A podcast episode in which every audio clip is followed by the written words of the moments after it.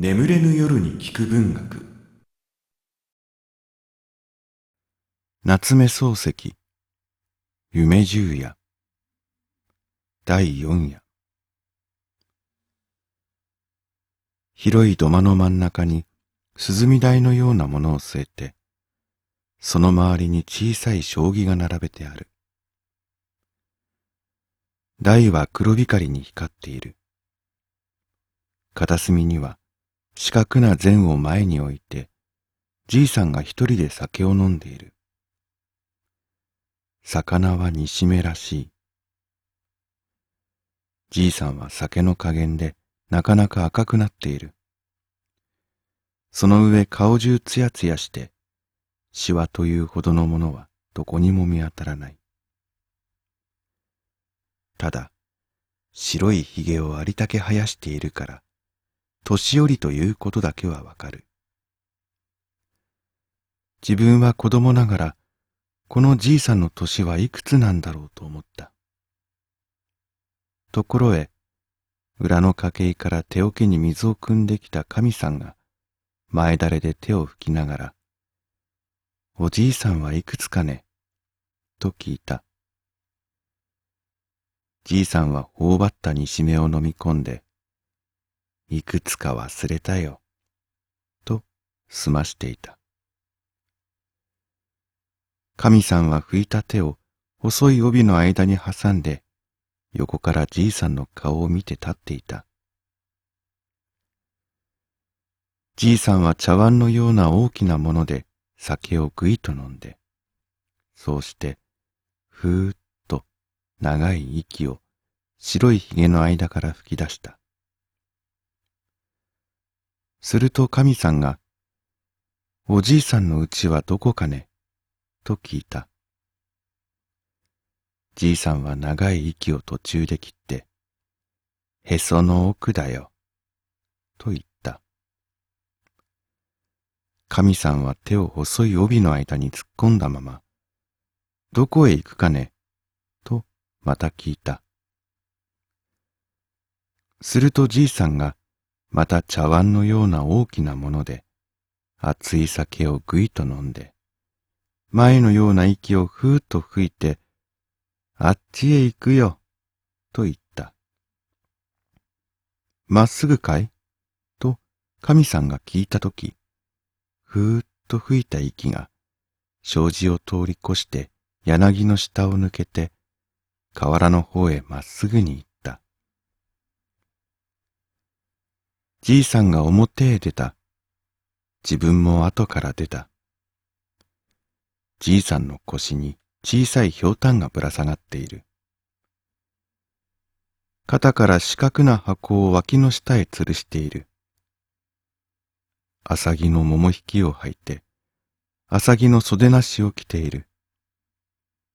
旅だけが黄色い。なんだか川で作った旅のように見えた。じいさんがまっすぐに柳の下まで来た。柳の下に子供が三四人いた。じいさんは笑いながら腰から浅木の手ぬぐいを出した。それを肝心寄りのように細長く寄った。そうして地びたの真ん中に置いた。それから手ぬぐいの周りに大きな丸い輪を描いた。しまいに肩にかけた箱の中から真鍮でこしらえた飴屋の笛を出した。今にその手ぬぐいが蛇になるから、見ておろう、見ておろう、と繰り返していった。子供は一生懸命に手ぬぐいを見ていた。自分も見ていた。見ておろう、見ておろう、よいか。と言いながら、じいさんが笛を吹いて、輪の上をぐるぐる回り出した。自分は手ぬぐいばかり見ていた。けれども、手ぬぐいは一向動かなかった。じいさんは笛をピーピー吹いた。そうして輪の上を何遍も回った。わらじをつま立てるように、抜き足をするように、手ぬぐいに遠慮するように回った。怖そうにも見えた。面白そうにもあった。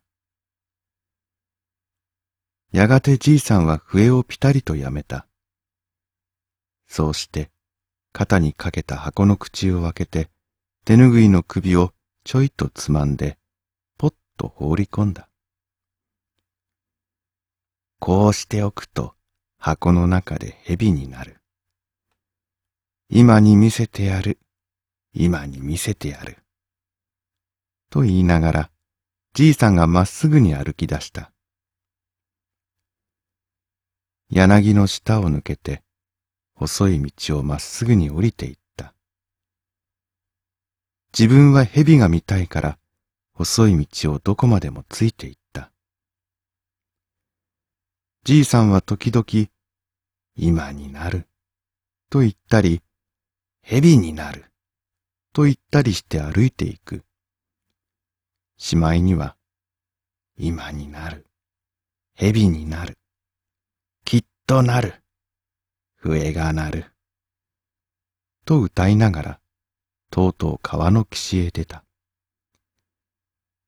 橋も船もないから、ここで休んで箱の中の蛇を見せるだろうと思っていると、じいさんはザブザブ川の中へ入り出した。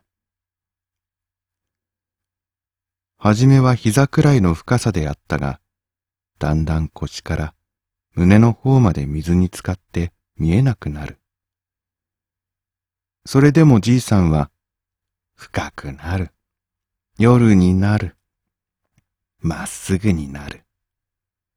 と歌いながら、どこまでもまっすぐに歩いていった。そうして、髭も顔も頭も頭巾もまるで見えなくなってしまった。自分はじいさんが向こう岸へ上がった時に蛇を見せるだろうと思って、足の鳴るところに立って、たった一人いつまでも待っていた。けれどもじいさんは、とうとう上がってこなかった。